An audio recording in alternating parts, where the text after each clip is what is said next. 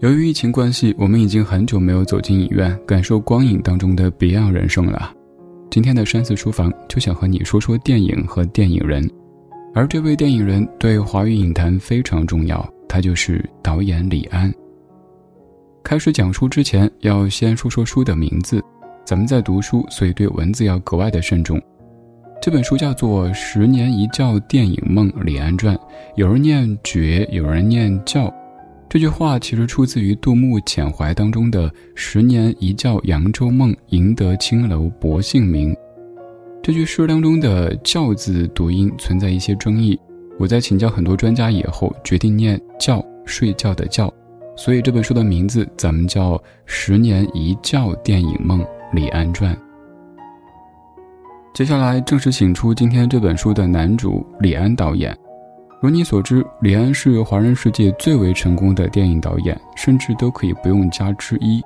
李安几乎拿遍了所有国际电影节的奖项，奥斯卡两度获得最佳导演，一部最佳外语片，两座金熊，两座金狮，两座金棕榈，美国导演工会终身荣誉奖，还打破了好莱坞对外裔导演绵延了近百年的偏见，也打破了民族种族的文化界限。特别是在2001年，李安凭借《卧虎藏龙》获得奥斯卡金像奖最佳外语片、最佳摄影、最佳艺术指导、最佳音乐四项大奖，打破了彼时华人电影在奥斯卡的得奖记录，成为华人电影界的骄傲。2002年，由张亮贝女士执笔，李安口述的传记也在此时应运而生。这本名叫做《十年一觉电影梦李安传》的书，也被认为是讲述李安最好的一本书，同样没有之一。读完《十年一觉电影梦李安传》，我们好像也跟着经历了李安异乡漂泊、银海沉浮的前半生，只是书的时间线到二零零一年突然间停止了。到现在已经过去了快二十年，这本书却永远等不到续集，去继续讲述李安更加精彩辉煌的这二十年。因为在二零一九年，书写这本自传的作者张亮贝女士已经因病去世了。接下来，我们就从三个方面走进这本《十年一觉电影梦李安传》，一起看一看李安导演的成长之路。首先，我们来看看经历过三次高考的李安是怎么样和电影结缘的。李安生于一九五四年，祖籍江西德安，出生于台湾屏东，父亲是教育专家，先后任台南二中、台南一中的校长，母亲则是屏东小学老师，家境虽然说算不上显赫，但是也可以说是殷实。父母的教育背景给了童年李安对艺术的启蒙和向往。因为是校长家的公子，李安从小就看过很多文艺表演，包括歌舞特技、京剧、绍兴戏、话剧等等。家人也经常带他去看电影。在耳濡目染之下，他的精力和兴趣都在艺术表演方面，学习成绩却不咋地。和很多父母一样，李安的父母其实也希望他走常规的成功之路，比如说考一所好的大学，上一个好的专业，毕业之后找一份好的工作。但是李安对父亲说：“那些我都不怎么喜欢，我想当导演。”高中毕业以后，李安经历过三次高考，前两次考本科都因为太紧张或者是数学不好而落榜，第三次去考专科，终于考上，进入到自己喜欢的艺术专科学校。进入艺专以后，李安如鱼得水，彻底在艺术的教育和熏陶下放飞自我。他在传记当中说：“一上舞台，我就强烈的感觉到这辈子就是要在舞台上了。他又是演话剧，又是当男主，又是让家里掏钱买摄像机拍电影，还要跳芭蕾舞、学声乐，完全沉浸在艺术的氛围当中。从艺专毕业并服完兵役之后，李安前往美国留学，就读伊利诺伊大学香槟分校戏剧系，获得戏剧学士学位。”以前在艺专时，李安对于亲自上台表演很感兴趣，他经常做男主。但是到美国以后，因为英语水平比不上美国本土人，李安为了弯道超车，转而将重心从戏剧改为电影，并开始学习导演功课。美国留学的经历改变了李安，也改变了世界电影史的格局。从此，世界上少了一个华人男主角。多了一个星光璀璨的华人导演。学士毕业以后，李安申请进入到纽约大学电影研究所攻读电影导演专业。在纽约大学求学的三年，是李安自己认为最愉快、最充实的日子。以前上学时渴望放假，而现在则是只要放假一天，就感觉自己亏了，因为会少学很多东西。电影工业本来就源自于西方。美国也是电影工业最发达的国家，有着十分成熟并且行之有效的理论和教育模式。李安在纽约大学学到了关于电影工业各部门的基本技术和理论。在三年求学期间，他按照学校要求拍摄了五部电影，并学到了电影制作和艺术分析的宝贵经验。他是幸运的，有较好的家庭经济条件和父母的全力支持。李安留学的学费以及大学拍片的费用都来自于家里。如果没有经受过系统和科班的训练，单是靠导演的灵气，还有自身的创意，可能在创意枯竭和底蕴不足的时候就会有一些吃力。而李安有这样的家庭基础，有这样的教育背景，所以成为了此后的李安。一九八四年。李安拍出了他的毕业作品《分界线》，获得纽约大学电影节的最佳导演奖及最佳影片奖，并取得硕士学位，顺利毕业。这时候的李安身上是有光芒的，那是找到理想之后的光芒。但是硕士毕业之后，李安并没有像我们想象中那样顺利的成为大导演，而是当了整整六年的家庭主夫。他每天就是宅在家里写剧本、投稿，不断修改，不断被嫌弃。家里的经济来源都是靠妻子林慧嘉。除了写剧本之外，李安就负责买菜、煮饭、接送小孩。丈母娘心疼女儿，在电话里劝林慧嘉离婚，还对李安说：“你烧菜那么好，我来投资，给你开个餐馆好不好？”幸好李安有一个不论环境如何都无条件支持自己的妻子。李安经受不断失败的打击之后，甚至想过偷偷学电脑赚钱。妻子说：“学电脑的人那么多，又不差你一个。”还说：“你不拍电影的时候就像个死人，我不需要一个死人丈夫。”他自己也说：“我真的只会当导演，做其他的事情都不灵光。”他一直坚持写剧本，不去打零工，就是因为看到身边能够成为导演的人，无一不是毕业之后坚持写剧本，而那些为了生计去从事其他工作的人，都因为逐渐跟导演工作疏远，最后很难成为导演了。经过六年的蛰伏期，他凭借着《喜宴》《推手》两部剧本谷底翻红，然后接到了一笔来自于政府的启动资金，开始拍摄《推手》。他的导演之路才正式开始。一九九一年，《推手》入围第二十八届金马奖，并斩获最佳男主角等奖项。这一年，李安三十七岁。《推手》是李安导演的长片处女作，仅仅二十四天就完成了整部作品的拍摄。从片名来看，貌似带着导演对于生活的隐喻。推手是太极的锻炼形式之一。讲究以柔克刚，有进有退，追求的则是一种和谐平衡的关系。五年的戏剧表演和戏剧剧本学习，三年的研究生电影制作实践，加上六年赋闲在家的学习、沉淀、思考和坚持，李安看似废柴的时光，其实是在等待厚积薄发。确实，就像李安自己说的，《推手》《喜宴》的剧本在台湾得奖了。整个运势从谷底翻扬上来。之后，随着李安在好莱坞的一番历练，他迎来了导演《卧虎藏龙》的机会。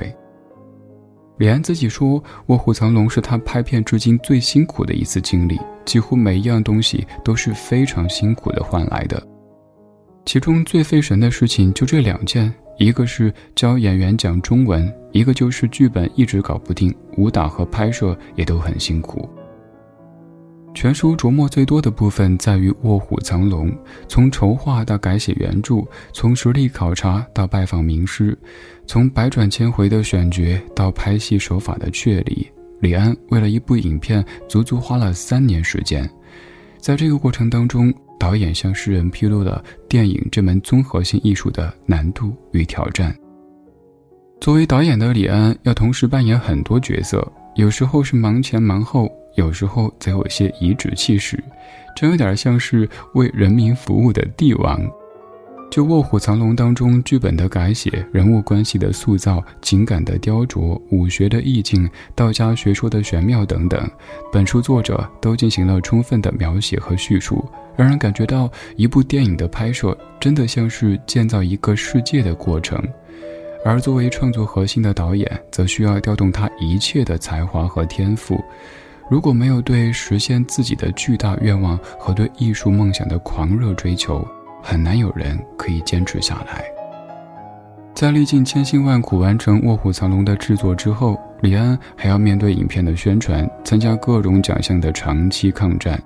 也正是在这期间，李安把武侠片的类型和历史背景一点一滴地介绍给世界各地的媒体，然后推广给大众。所以，至于导演，不仅是拍片时很辛苦，为了宣传这部影片，李安又花了一整年的时间。二零零一年三月，李安从加拿大飞抵洛杉矶参加奥斯卡颁奖典礼。奥斯卡很任性，一直是不到最后一刻，谁都不知道结果。那天晚上，《卧虎藏龙》团队很风光，成为晚会的主题之一。从李安和整个团队进场就座、表演、得奖时的反应，到上台领奖等等，整个实况通过电视传到全世界几十亿观众面前。一路都很顺利，《卧虎藏龙》拿到了最佳外语片。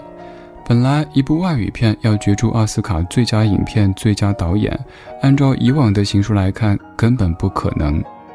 但是颁奖前，李安就已经燃起希望，因为奥斯卡最佳影片的几个重要指标——泰勒莱影展、多伦多影展观众票选奖、美国影艺学院年度一眼影片。好莱坞报道奥斯卡特辑封面的电影、金球奖及美国导演工会《卧虎藏龙》全都有份。果不其然，奥斯卡七十三年来亚洲电影第一次拿下四座奖，《卧虎藏龙》这次总算是争了一口气。很多人说这本书里最令人激动的是刚才这个篇章李安在奥斯卡获奖的经历，而最令人感动的则是李安在家蛰伏六年的经历。因为在这段故事里，我们看到了一个更清晰、更生活的李安，也知道了是什么样的力量造就了此后的李安。这段赋闲的经历，传记当中记录的并不详尽，只有短短六页。那时李安研究生毕业，马上失业，但李安几乎每天都在为他的电影事业而奔波，写剧本、谈合作、反复修改剧本，就这样几年时间一下子就过去了。为了弥补内心对妻子和家人的愧疚，他不得不承包了所有家务，洗衣、做饭、带孩子。对于太太惠佳，李安一直心存感激。他说：“惠佳对我最大的支持就是他自己独立生活，他从没要求我一定要规律的上班。”李安其人虽然温良儒雅，但是读者都能够从字里行间读出他的凄苦。那一段失业在家的生涯带来的苦闷和绝望，几乎淹没了他的家庭生活和对电影的想象。而李安夫妇的夫妻关系其实也并没有我们想象的那么相安无事。有一阵子，李安为了躲避家庭所带来的压力，甚至搬出去住过几个月。一来是能够更安心的写剧本，二来小别胜新婚，还能冲淡彼此心里的紧张和不安。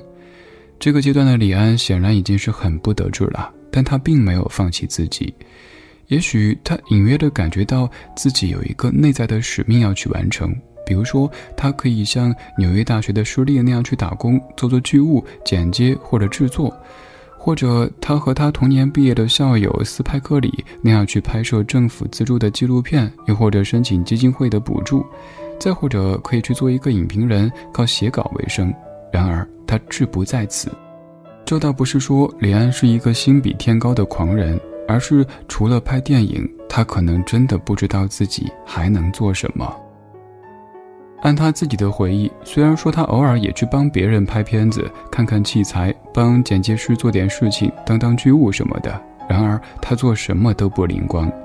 整个传记其实透露出这样一个信息：只有发自肺腑想做的事情，才能够真正做好。而对李安来说，这件事就是做导演。说到这里，就不得不说说李安导演的电影艺术了。李安是一个一脚站在西方，一脚站在东方的电影人。他的优势是既能够保留中华传统，又能够迎合西方观众的口味，两边都受好评。他的成长环境受儒家传统文化的影响很深，他对咱们中国的京剧、黄梅戏、传统武术学说都很有研究。他所主导的很多片子里，像《父亲三部曲》《卧虎藏龙》《色戒》等华语片，里面所传达的氛围，其实都是隐忍、压抑、爱而不得等元素。是中国文化的含蓄委婉在电影当中的视觉化体现。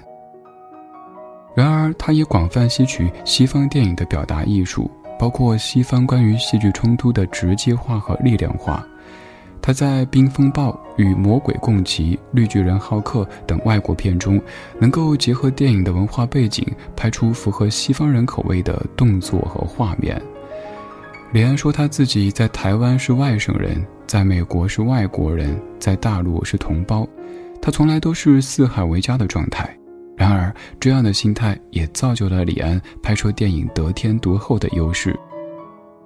大陆导演是用大陆眼光去拍摄，台湾导演是用台湾视角去取景，美国导演是用好莱坞的观点去记录。但李安则不同，他能够超脱出一城一国的地域观念，从一个局外人的视角去拍摄。提供给我们另一种角度的思考。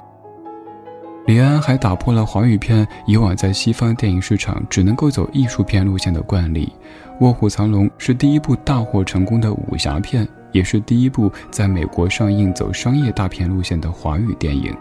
从此以后，《英雄》《无极》等华语武侠片接踵而至。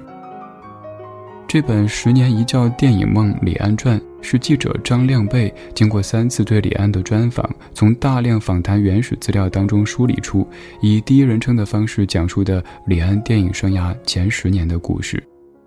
十年一觉电影梦·李安传》借助李安本人的讲述，从推手开始，一直到卧虎藏龙，叙述了李安拍摄电影过程当中的种种经历和感受。从剧本的反复修改、历史背景的研究考察、演员、音乐、取景地选择，到实际拍摄调整等等，都是反复斟酌、思考，甚至煎熬的。可见李安对于电影的勤奋和投入。看这本书最大的收获，不仅在于了解李安导演。更是在于，随着李安感受到了一名导演是如何开展工作，以及如何在拍摄当中成长，一部作品是如何被真实的创造的。同时，书中也解读了很多李安对于电影、对于人生的思考。我们能从书中感受到他对电影和人生的态度，他对很多事情想得很通透，也活得很明白。他平时的语言当中藏着深沉的内涵和普世的哲理。李安对电影的坚持和大器晚成，让我们感受到做一件自己真正喜欢并且擅长的事情，持之以恒是多么的幸福。也愿你可以在平淡的生活当中找到一件让自己感到兴奋和快乐的事情。我是李志，这是山寺书房。如果听完本期解读感觉意犹未尽，在微信搜索小程序“山寺生活”，可以获取这本书的纸质版。今天就是这样，下期读书会我们继续梳理见。